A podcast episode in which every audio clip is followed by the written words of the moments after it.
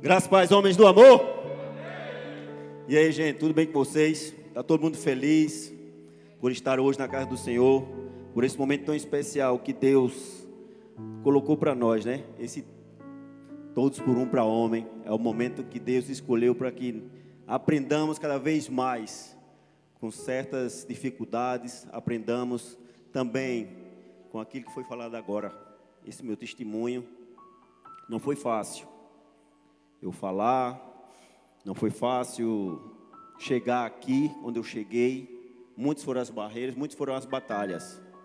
Mas como eu mesmo disse, quando nós nos arrependemos eficazmente, quando nós nos arrependemos de coração, nós alcançamos a misericórdia. E a partir dessa misericórdia, Deus começa a fazer um mover nas nossas vidas.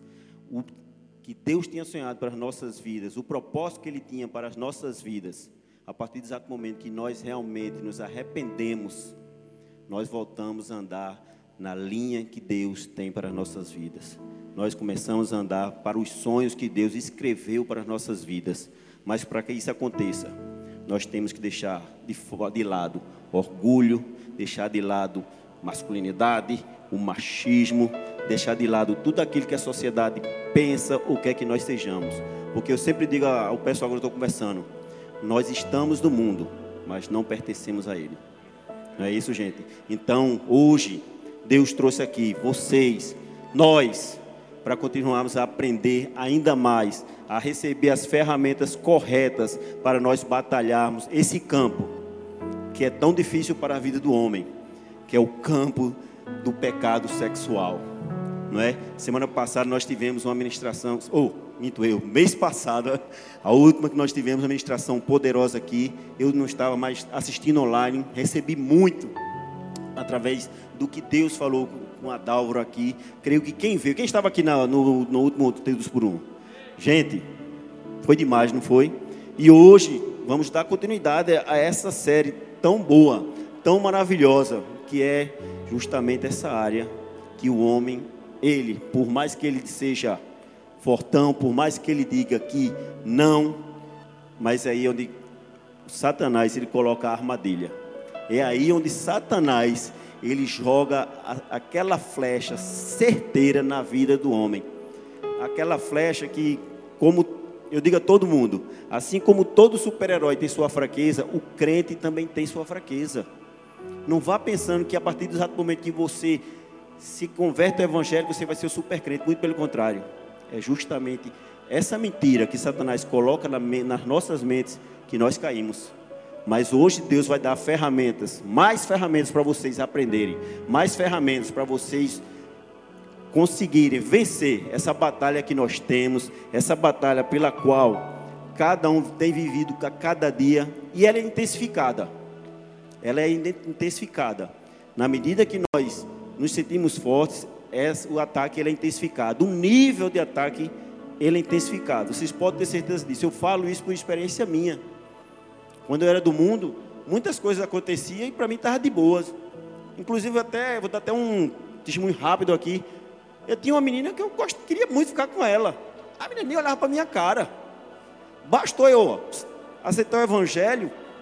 Uma semana depois ela chegou assim: Guga, tu tá onde? Eu nunca mais te vi. Eu digo, eu estava aqui em minha casa. Não, porque eu senti tua falta final de semana passada com os meninos lá, bebendo. Eu, aham, uh -huh, sei. Não, mas eu não vou voltar mais para lá, não. Ela vai, não, porque eu disse, ah, porque eu me converti semana passada, entreguei minha vida a Cristo. Ela, e foi, foi. Poxa, logo agora que eu estava me interessando por tu. Gente, é assim mesmo que os Satanás agem. É assim mesmo, a gente tem que ter cuidado, não é porque nós somos homens que somos. Gente, ele coloca a gente, os caras mais lindos do mundo. Você pode ser careca, baixo, cursudo, tudo. Mas ele vai botar uma princesa nos seus olhos, daquela que você vai dizer, não, isso é para mim, não. Mas lembre-se, tudo isso é cilada. Tudo isso é Satanás querendo tirar você do foco, querendo tirar você do caminho que você tem que correr agora, que é o caminho reto aos olhos do Senhor. E nessa noite tenho certeza absoluta que nós vamos sair daqui, não fortes, mas fortalecidos. Vamos sair daqui essa noite blindados, com tudo aquilo que Deus tem para dar para a vida de cada um de vocês, a começar por mim. Não é porque eu passei por isso aqui que eu abri minha guarda, não, muito pelo contrário. Eu tenho vigiado constantemente. A cada dia eu, eu peço ao Senhor para que meus olhos eles sejam blindados, minha mente ela seja blindada de toda a armadilha que Satanás tem colocado. Ninguém está isento. Mas Deus, Ele nos trouxe hoje aqui para nos dar poderosas ferramentas. E vocês podem ter certeza que quem realmente quiser, quem realmente tiver o desejo de receber essas ferramentas, vocês vão ver o transformar, o agir de Deus na vida de cada um de vocês, porque Deus nos chamou, chamou hoje aqui para nós termos viver uma vida em santidade. E isso está lá em 2 Coríntios 7, no seu capítulo, versículo 1, que diz: Amados, purifiquemos de tudo que contamina o corpo ou o espírito, tornando-nos cada vez mais santos, porque tememos a Deus. Deixa eu dizer uma coisa a vocês: não basta nós sermos homens, não basta a gente, a gente tem que ser homem santo de Deus. Nós temos que viver uma vida com Deus, nós temos que viver uma vida conforme o Senhor nos chamou. O Senhor nos chamou para ser o quê? Santo. Santo quer dizer o quê? Separado do pecado. Nós não temos mais que conviver com o pecado. Ele pode até ficar ao nosso lado, pode ficar ao nosso derredor, fazendo de tudo. Mas nós temos que a cada dia dizer não. A cada dia nós temos que ter o caráter de Cristo em nossas vidas e dizer: não, eu sou santo, eu fui santificado, eu quero viver conforme o Senhor fez na minha vida. É fácil? Não é. Não é fácil. Mas hoje nós vamos aprender três aspectos pelas quais nós vamos saber lutar, nós vamos saber dizer não, nós vamos saber simplesmente, nós vamos ser mais santificados pelo Senhor essa noite. Então, todos aqui estão com vontade de viver essa jornada aqui hoje. Quem aqui está? Então se preparem, porque Deus ele tem o melhor para cada um de nós. E um dos primeiros aspectos que nós, que todo homem deve aprender para vencer o pecado sexual, conforme o padrão do Senhor, é excelência, obediência. Eu, particularmente, eu pensava que excelência, ela era a mesma coisa que obediência. E eu disse, pô, vamos fazer tudo com excelência, tudo é excelência, excelência. Mas existe um diferencial muito grande. A excelência, ela requer mistura. A excelência, ela requer que nós façamos coisas que as pessoas imaginem que nós estamos fazendo perfeito. Vamos dar um exemplo, vou dar um exemplo bem prático para vocês. Uma empresa, por exemplo, uma empresa ela busca excelência. Por quê? Porque é mais lucrativo para ela. Porque se ela for procurar realmente um padrão de perfeição, vai ter que existir um investimento, vai ter que existir um capital de giro. E isso para hoje em dia não é viável para a igreja, para a empresa. Então eles vão fazer o quê? Vamos fazer de conta que nós vamos dar trabalhos, vamos dar materiais, produtos excelentes. Isso para uma empresa é muito bom, não é? Porque ela vai estar colocando no mercado, nós, como os meros consumidores, vamos achar que estamos recebendo o melhor, vamos achar que estamos recebendo uma, coisa com, excel, com, com perfeição, mas quando na verdade é uma coisa intermediária. Existe aquela, vamos dizer, aquela coisa fantasiosa. A mesma coisa é na vida do cristão. A mesma coisa acontece com algumas, alguns, algumas atitudes que nós fazemos lá fora. Porque para nós atingirmos a perfeição, nós temos que ser obedientes. Na obediência, que é está um nível acima da excelência, nós vamos ficar, vamos viver uma vida num plano fixo. Não vai existir misturas. Você não vai estar com um pouquinho ali, um pouquinho lá. Não. A, a, a perfeição, ela é fixa. É aquela, o que é que seja a perfeição? É fazer aquilo que Deus quer que nós façamos. O que é pecado é pecado. O que é certo é certo. O que é errado é errado. Vocês estão entendendo? Não é aquela coisa de assim, vou fazer uma coisa excelente, mas deixa eu dar um exemplo para vocês entenderem mais ou menos o que vem a ser uma excelência. Suponhamos, eu vou falar por mim, vou dar um exemplo, espero que minha esposa aí em casa não esteja assistindo, e se ela tiver, ela vai me perdoar. Eu me casei há 17 anos com minha esposa. Ela era dessa fininha, ela não engordou. Isso é um exemplo, viu? Nega, isso é um exemplo. Ela era magra. Passaram-se os anos, nós, ela, nós tivemos filhos, e ela, vamos dizer assim, né? Ela acrescentou alguns números na roupa. Um certo dia, ela chega para mim, a gente para E pega, pega aquela roupa que a gente tem há 17 anos, está ali aquela roupa, ó, justinha, né? Que se ela disser um ai, o botão vira um, uma arma na gente, né? Sai pulando assim, ó. Pei, pei, pei. Mas você, para agradar sua esposa, você vai dizer: pô, né? Tá legal, tá bem, né? né? Bem. Né? Ó, quem, quem, quem aqui já fez isso aí? Quem não já fez? Né, me diga. Não é para agradar a esposa, a gente para evitar uma DR, não é para evitar aquela assim, mas é justamente isso quando nós fazemos com excelência, nós estamos misturando. Mas se nós fizermos na obediência, a DR está feita, não estaria feita? Mas nós estaríamos falando a verdade. Nós estaríamos falando para elas e filha, com amor, né, com delicadeza, até porque, né, gente, vocês sabem, né?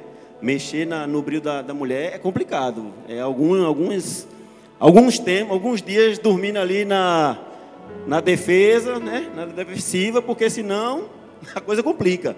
Mas existe um preço. Existe um preço.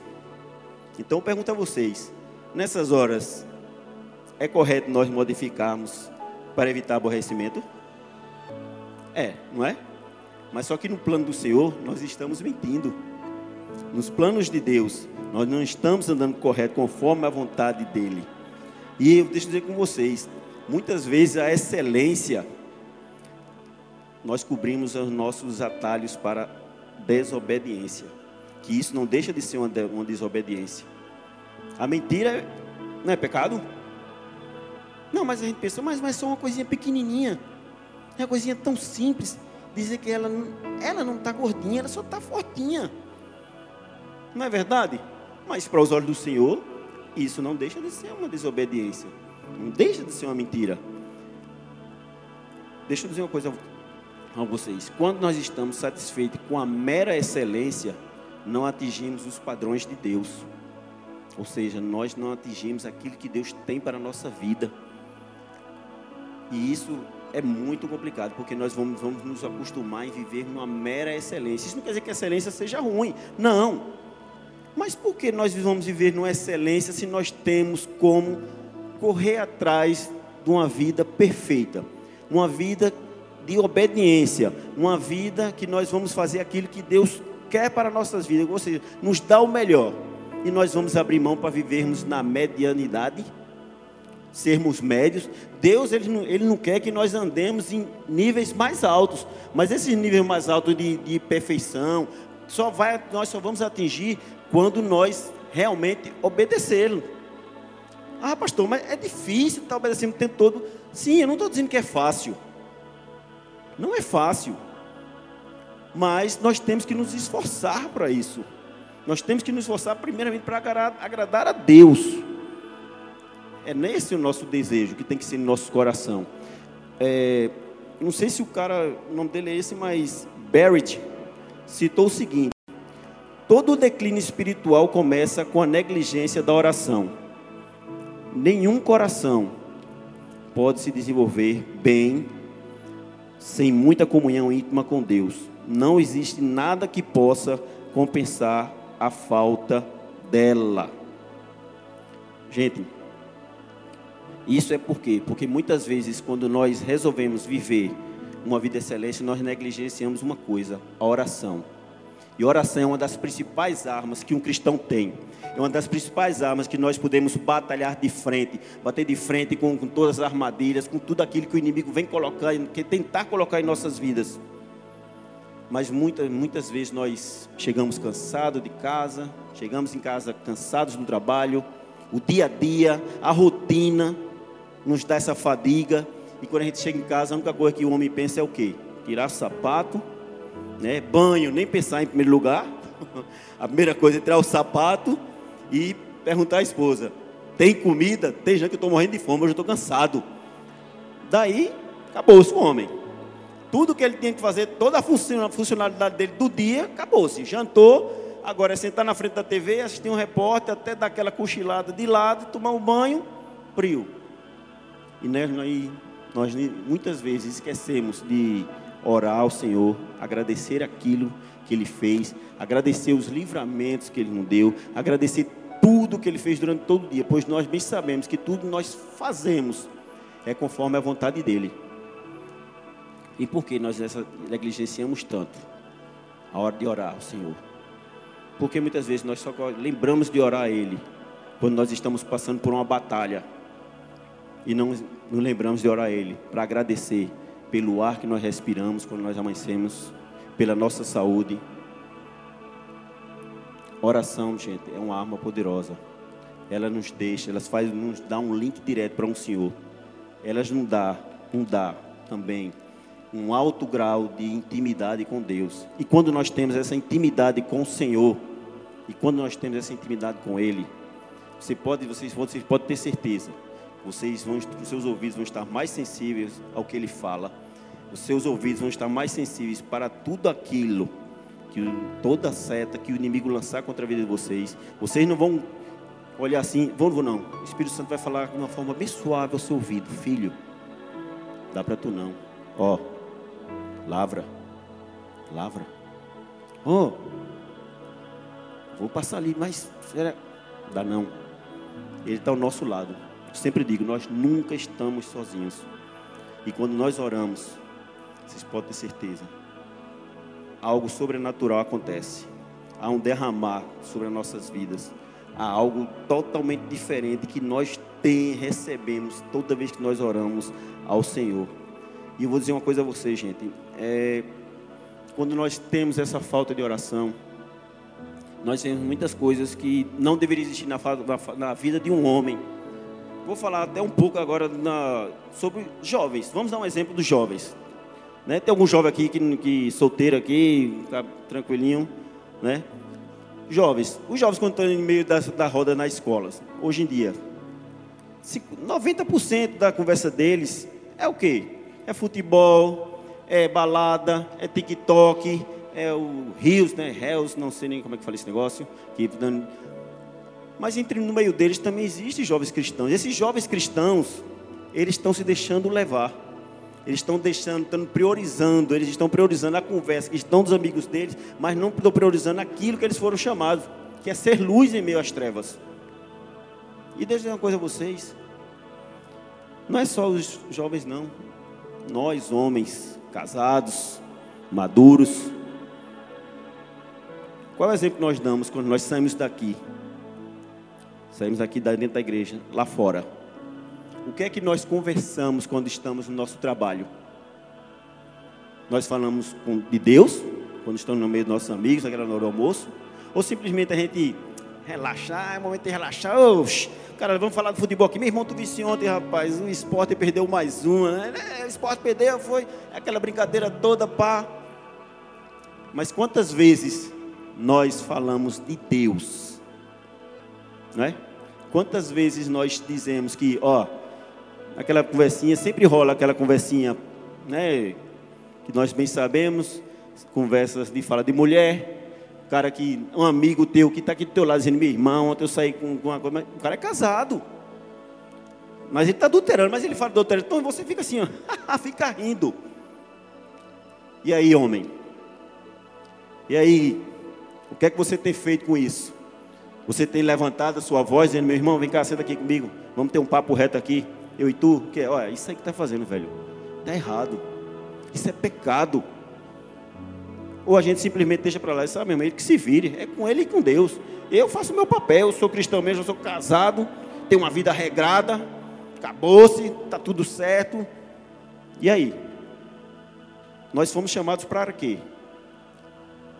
o ID, né? Mas o ID é só quando nós saímos no grupinho aqui da igreja e vamos evangelizar, ou ID tem que estar dentro de nós. É? Temos que ter essa convicção, gente. Nós somos luz. Nós temos que ser influenciadores do ambiente que nós, pelo qual nós trabalhamos, pelo qual nós fazemos parte, não ser influenciados por ele. Nós temos que ser a diferença. Quando aquele irmão, irmão estiver passando por uma dificuldade, ele vai saber a quem vem procurar ou não vai. Ele vai saber quem procurar. Opa, vou procurar ali o irmão André Siqueira. que aquele cabo é homem de Deus. A gente fala as coisas, ele fica de lado, não fala, não participa, né? Mas ele é crente. Ele tem um caráter de Deus. Eles vão buscar. Mas a partir do momento que você começa a ficar com aquele pessoal, ah, eu vou perguntar, perguntar a ele por quê? Ele fala as mesmas coisas que eu falo, ele compartilha as mesmas brincadeiras que eu brinco. Qual o testemunho? Nenhum. Temos que ser luz, gente. Nós temos que fazer a diferença. Deus conta conosco. Deus não conta só com, o pastor Gustavo, pastor Fábio, pastor. Deus conta com cada um de vocês. Obviamente cada um tem seu nível aqui no, no, no nível espiritual. Mas o ID foi feito para todo mundo. E nós homens principalmente. Porque nós vivemos numa sociedade corrompida, onde todos os preceitos de tudo que é certo está sendo jogado de lado.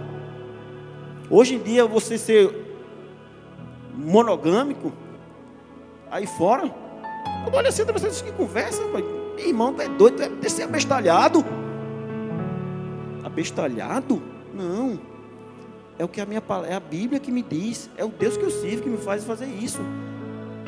Mas a partir do momento que você começa a não a ser influenciado, isso vai perder, essa sua essência vai perder. Nós temos que ser diferentes.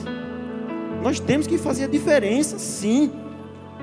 Ninguém está aqui para chegar só sentar aqui na igreja. Deus não chamou ninguém aqui para ficar sentado na cadeira, não.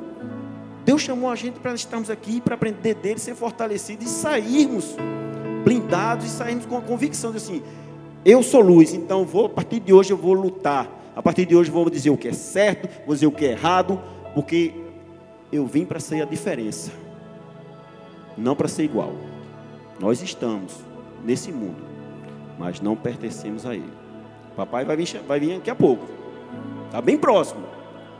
Bom, eu vou querer ir. Mais alguém vai querer ir comigo aqui?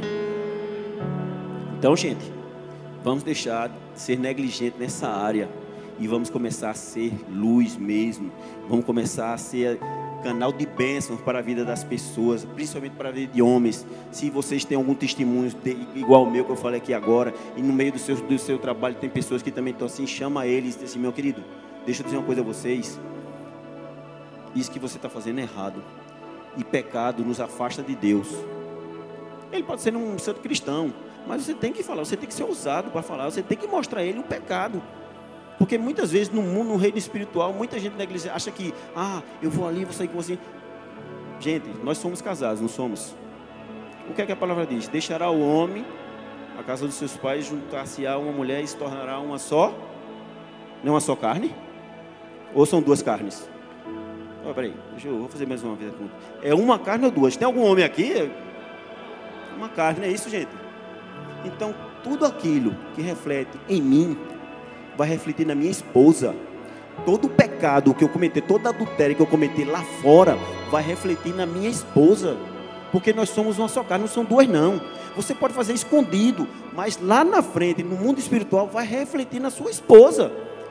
Depois você não esteja aí, irmão, minha esposa, de repente, a minha mulher começou a olhar para outro homem, começou a fazer.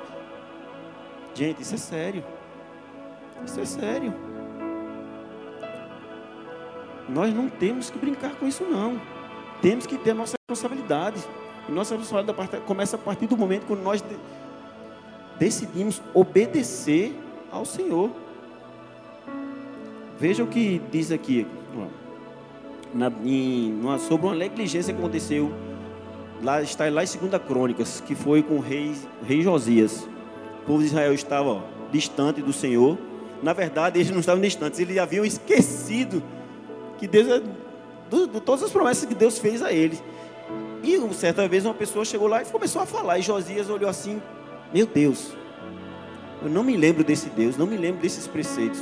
Ele chamou todo o seu povo, chamou todos eles, venham, vamos agora nos humilhar, vamos orar ao Senhor vamos fazer novamente da nossa aliança para com Deus. E sabe o que foi que sabe o que aconteceu? Deus deu essa segunda resposta a ele, que está lá em 2 Crônicas 34, que diz: Já que o seu coração se abriu e você se humilhou diante de Deus, quando ouviu o que ele falou contra esse lugar e contra seus habitantes, e você se humilhou diante de mim, rasgou a sua veste e chorou na minha presença, e eu o ouvi, declara o Senhor. Quem essa noite aqui está disposto a pagar um preço para viver em obediência ao Senhor. Quem aqui está disposto a dizer não ao pecado? Quem está hoje aqui está disposto a viver uma vida conforme Cristo nos chamou? O preço é caro. O preço é caro. É caro você sair daqui e dizer que vai lutar contra a sexualidade, contra o pecado da sexualidade. Vai ser caro para quem for solteiro aqui, tem sua namorada e vai passar um tempo com ela, do lado dela juntinho, sem tocar nas suas partes íntimas. Vai ser caro, ou não vai? Vai ser caro, vai existir um preço. Vai ser caro também você controlar os seus olhos e a sua mente e não sensualizar com mulheres na, nas ruas. E vai custar caro também. Você ter uma vida de oração e fazer devocionais com sua família. Vai existir um preço. Mas esse preço, a recompensa, é uma vida segundo o padrão de Deus. Que ela é bem maior. Então eu gostaria de perguntar a você, onde você se encontra hoje? Está confortável o local que você se encontra? É confortável? Não precisa responder. Mas se estiver confortável, eu vou alertar vocês uma coisa. Vocês estão passivos a continuar a ter uma vida de pecado sexual. Vocês podem ter certeza disso. Vamos, a partir de hoje, gente, nos comprometer a orar, a ter um novo relacionamento com Deus. Vamos viver uma vida completamente alinhada com o chamado que Ele tem para nossas vidas, que é a obediência. E quem nessa noite aqui está disposto a fazer isso? Quem nessa noite aqui está disposto a ter aquele homem que vai orar, vai interceder por sua família, vai interceder pelos seus filhos, vai interceder pela sua esposa, por toda a sua casa. Quem está, quem está disposto essa noite? Dá um glória aí, gente. Ajuda aí, vá. Ajuda o pregador. Mas é isso mesmo. Homens fortes, eles assumem suas fraquezas, mas buscam por mudanças. A palavra de Deus diz que é na nossa fraqueza que o poder dele se aperfeiçoa. Não seja forte. E quando eu sou forte, fraco sou. Mas quando eu sou fraco, aí meu querido, o inferno na bala. O inferno na bala. Pode passar aqui, é, pode passar. Gisele Bittencourt que não achei ela bonita, não. Pode passar uma outra bonita na sua frente, você dizer, Tolinha, a minha esposa está lá em casa, mesmo descabelada. Ela é a mulher mais bonita do meu mundo. É isso que a gente vai dizer a partir de agora. Vocês podem ter certeza disso. Isso nos leva ao segundo aspecto, que é simplesmente por ser homem. Muitas vezes o pecado sexual só acontece porque nós dizemos: Eu sou homem, eu sou machão, eu sou o cara. Quando na verdade, meu querido, você é só um fantoche. Você é só mais um marionete. É duro ouvir isso? É. Mas é uma verdade. Nós somos só mais uma marionete na mão do inimigo. Quando nós fazemos isso. Basta porque nós somos romão. Ah, gente, não é não. Deixa eu dizer a vocês, Paulo, ele explicou lá, está em 1 Timóteo. Se quiser anotar, está em 1 Timóteo, no capítulo 2, versículo 14. Ele explicou a Timóteo uma coisa até que a gente fica olhando assim, pô, mas como assim? Ele explicou que Adão, ele não pecou quando ele comeu, é, quando ele foi ali iludido pela sua mulher para comer a fruta proibida, né? Ele não, ele não fez nada errado. Ele estava mostrando só que Adão estava sendo ludibriado quando comeu o fruto proibido no jardim. Então, o que, que eu dizer com isso? Eva, Adão, foi o cara que recebeu diretamente de quem? Para não comer aquela fruta lá no, no meio do jardim. De Deus. Aí deixa eu fazer uma pergunta a vocês. Nós homens, somos bons em levar uma mensagem? Na sua totalidade. Eu falo por mim. Se uma pessoa disser assim, ó, vai ali, vai lá, avisa lá a pastor Fábio que dia, dia 8 de, de agosto agora vai ter o batismo às 17 horas, lá na Igreja do Amor, em Paulista, tá, tá, tá, tá, tá. Certo. Vocês podem ter certeza. Minha mensagem vai ser 100% confiável, não. Vou passar para Fábio. Vai, sa vai sair, vai, vai sair, vai sair errada. Vai ser errado. A mesma coisa aconteceu com Adão com Eva. Ele chegou assim, ó. Minha irmã, Eva até então não existia quando ele recebeu a mensagem do Senhor.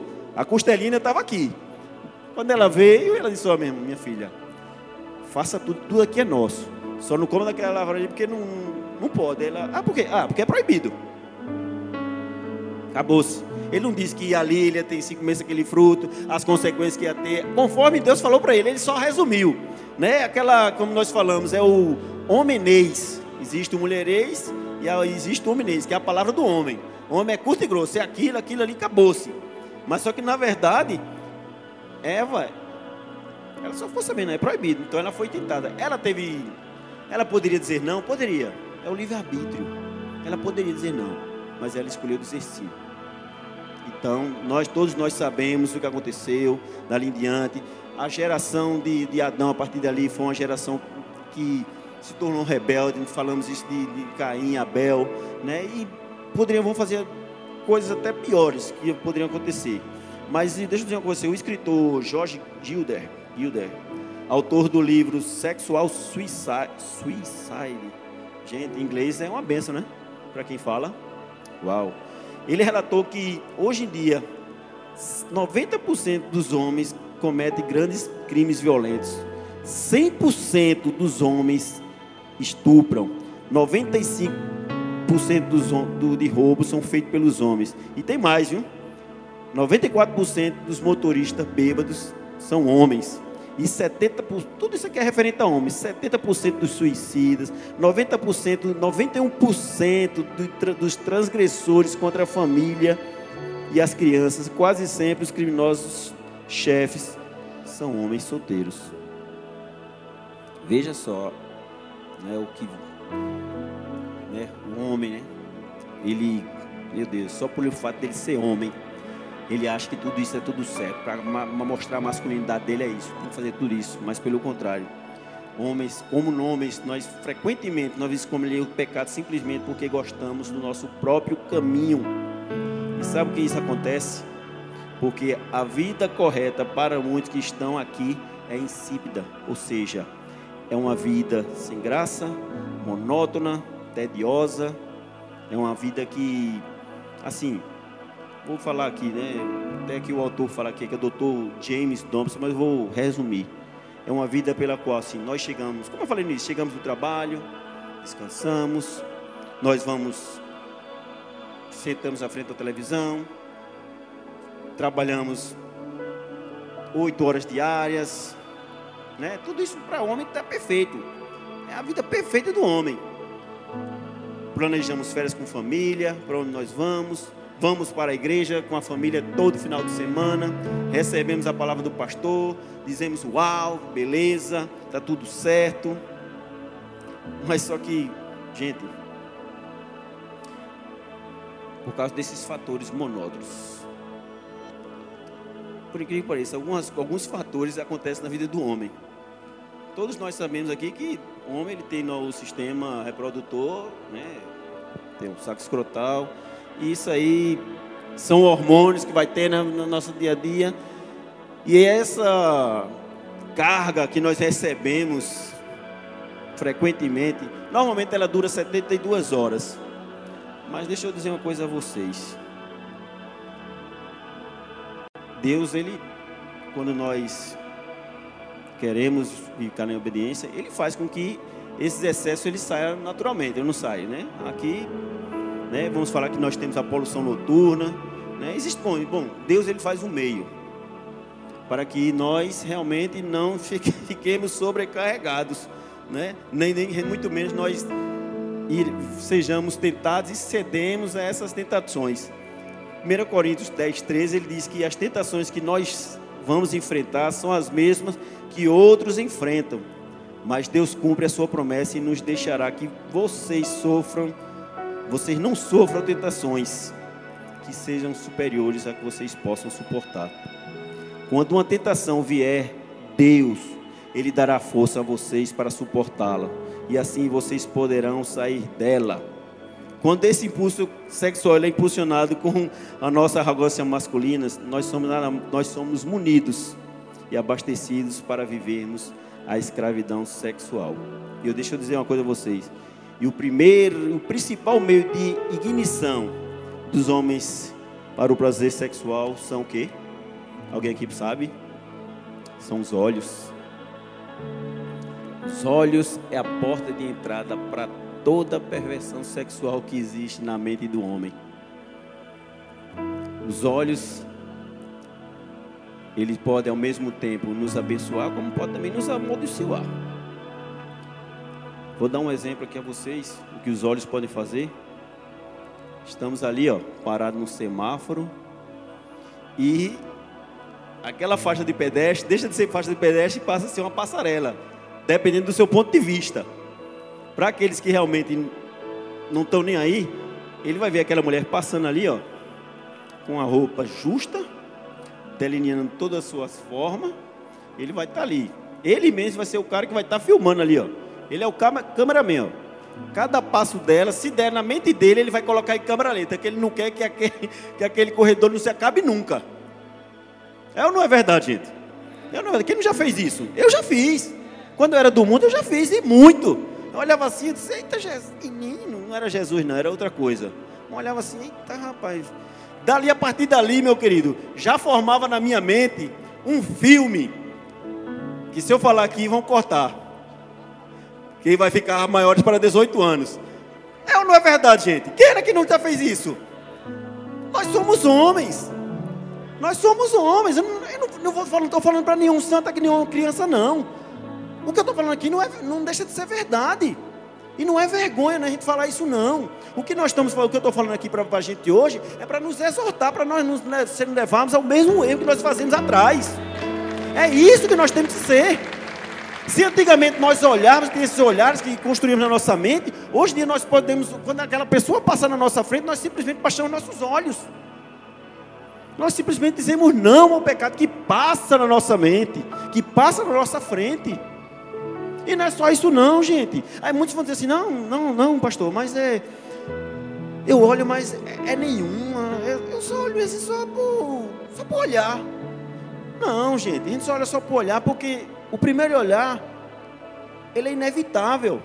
Mas a partir do exato momento que você começa a colocar um radar ali, e você disser para mim, meu irmão, que você não, não desejou aquela mulher, que você não imaginou aquela mulher sem roupa, você me desculpe dizer, você está mentindo. Você está mentindo. Porque deixa eu dizer uma coisa a vocês. O diabo, ele, só, ele não precisa abrir uma porta daquele tamanho ali, nem tamanho aqui desse telão, não. Ele só precisa de um filete mais fino que o fio do cabelo. De brecha que nós temos para agir na nossa mente. Ele só precisa disso. Ele é só rateiro, ele está ao nosso derredor. Não vá, não, mas Sim, mas eu sou casado, aquela coisa toda. Pra... Meu querido, deixa eu te dizer uma coisa. A gente, mesmo sendo casados, nós temos hoje em dia uma mídia, nós temos muitos instrumentos que facilitam. Ó, vermos escondidinho algumas coisas. Mas esse escondidinho é só para mim e só para vocês.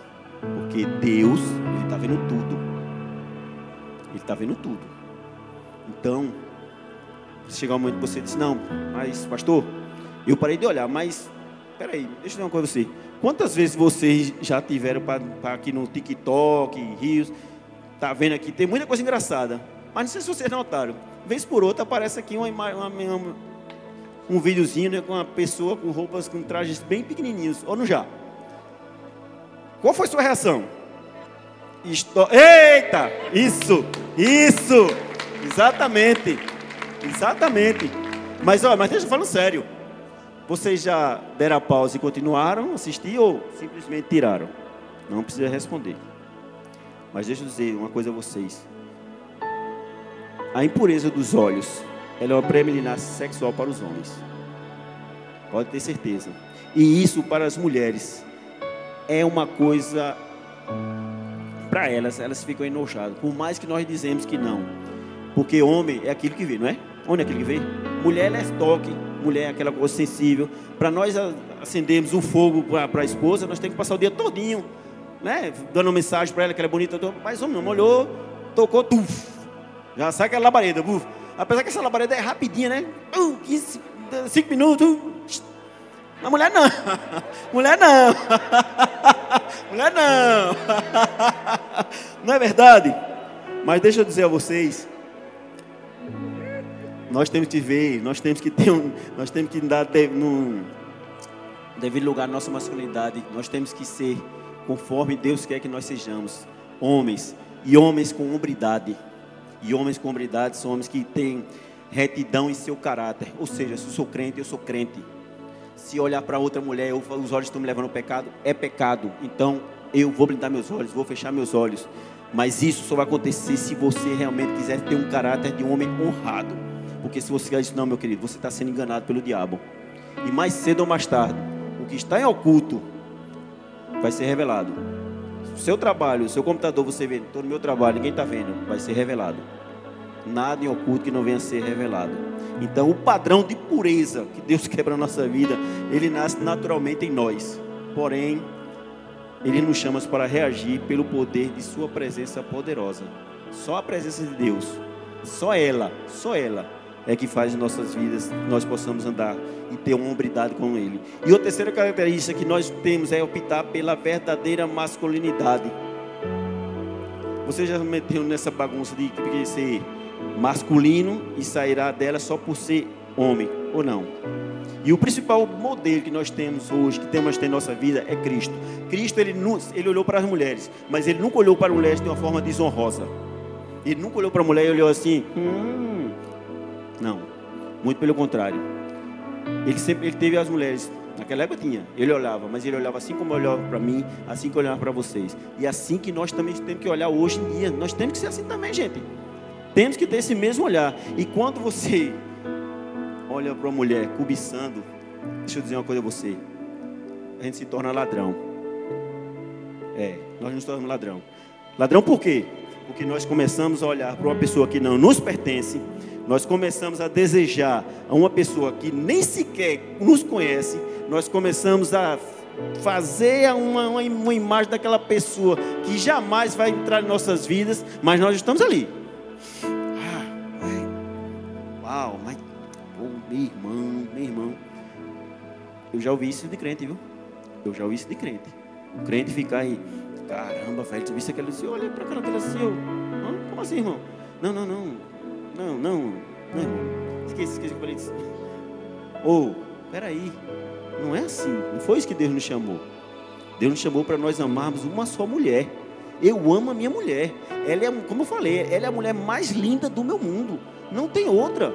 Ela pode daqui a 100 anos está gordinha, está ali, né, travadinha, assim, mas ela é a mulher mais linda para mim. É ela pela qual eu vou despejar todo o meu amor. Vai ser ela que eu vou decretar, declarar que ela é a mulher da minha vida. Não vai ser essa mulher de fora, não. A mulher de fora, nada mais, não. É que sou passageiro, não quer saber, não. Eu quero saber da minha esposa. Foi ela que eu escolhi, foi ela que Deus colocou na minha vida. E vocês acham justo você, você estar olhando para outras mulheres e desejando elas, dando suas coisas em casa? Preocupado em fazer uma comida para lhe agradar? Preocupado em limpar a casa, deixar a casa cheirosa durante o dia, para quando você cheirar, você chegar cansado, você se sentir bem? Gente, vocês acham isso justo? Por simples fato de nós sermos homens? Simples fato de nós sermos homens? Isso é um desrespeito. Nós temos que respeitar essa mulher que pela qual Deus colocou em nossas vidas. Então, para que isso acontecer, nós, nós temos um exemplo, um outro exemplo na Bíblia que foi Jó. Jó era um cara íntegro. Jó ele fez, ele fez um, um, uma aliança, uma, não foi nenhuma aliança, é, foi uma aliança, vamos dizer uma aliança. Ele fez uma aliança com Deus para blindar os olhos dele. Ora, qual é a diferença de nós para Jó? O Deus de Jó é o Deus que está aqui hoje. É o mesmo Deus. Aquela atitude tomada por Jó também pode ser tomada por nós hoje. A partir do momento que nós dissermos não.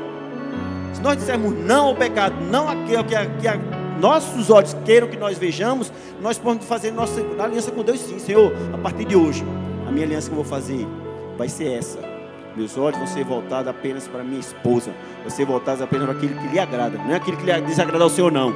Homem tem que ser isso. Então, a partir de hoje, nós temos que começar a treinar os nossos olhos para que eles desviem dos biquínis pequenos, da roupa, das roupas pequenas que hoje em dia está aqui. Que hoje, praticamente, as mulheres andam de uma forma insinuante, que é realmente para você olhar e. Ah, mas elas não têm culpa, não, gente. É o diabo. É o diabo. Mas essa, para que essa mudança aconteça, ela tem, você, você tem que procurar ajuda. Eu só consegui passar por cima dessa, dessa, minha fraqueza quando eu vim aqui, pastor Arthur, e disse a ele: Pastor, preciso conversar com o senhor. Eu tinha três anos ou quatro de evangelho, mas já estava me sentindo incomodado. E disse a ele: Pastor, é o seguinte. Eu tenho uma dificuldade muito grande, que é meus olhos.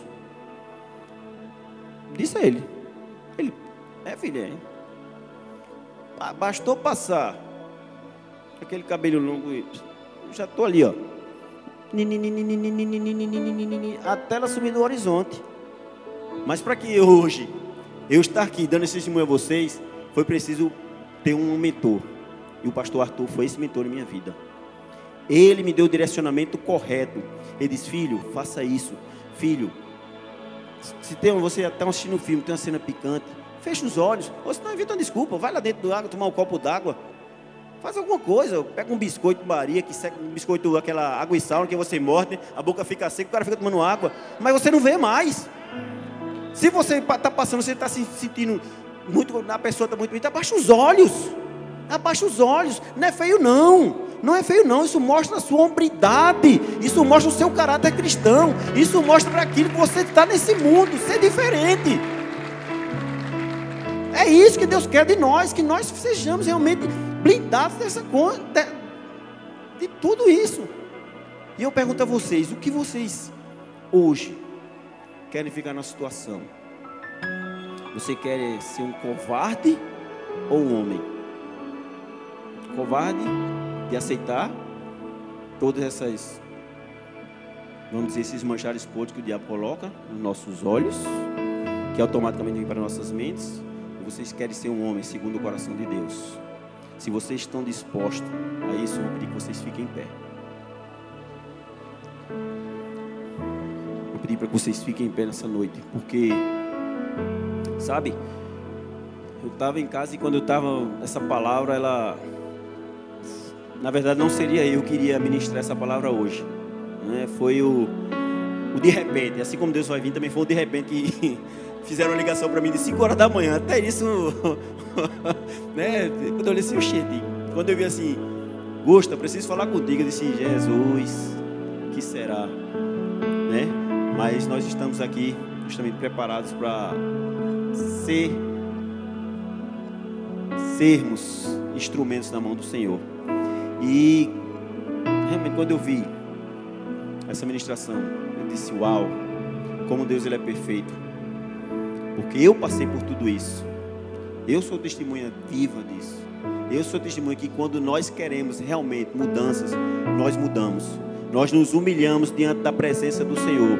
Nós dobramos nossos joelhos, nós lutamos. Nós, quando nós queremos dizer não ao pecado, Deus ele nos fortalece. Deus ele coloca a sua potente mão sobre as nossas vidas. Ele diz assim: Filho, eu sou contigo. Você não está só nessa luta. Nessa batalha você vai ser vencedor, porque eu estou contigo. E eu resolvi. Eu resolvi realmente dizer não. Salmos 32 ele diz: Enquanto escondi os meus pecados, o meu corpo definhava de tanto gemer. Pois de dia e de noite tua mão pesava sobre mim. Minha força foi se esgotando como em tempo de seca. Então reconheci diante de ti o meu pecado e não encobri as minhas culpas. Eu disse: Confessarei as minhas transgressões ao Senhor, e tu perdoaste a culpa do meu pecado.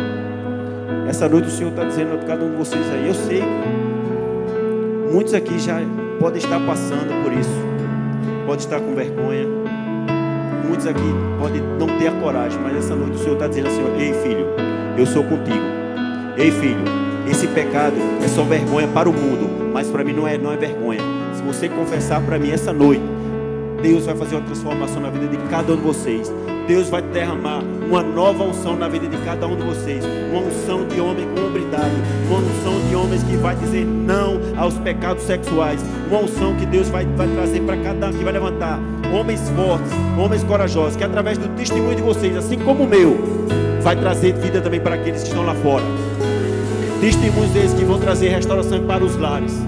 Testemunhos esses que Deus vai fazer nessa noite, transformar a vida de cada um de vocês.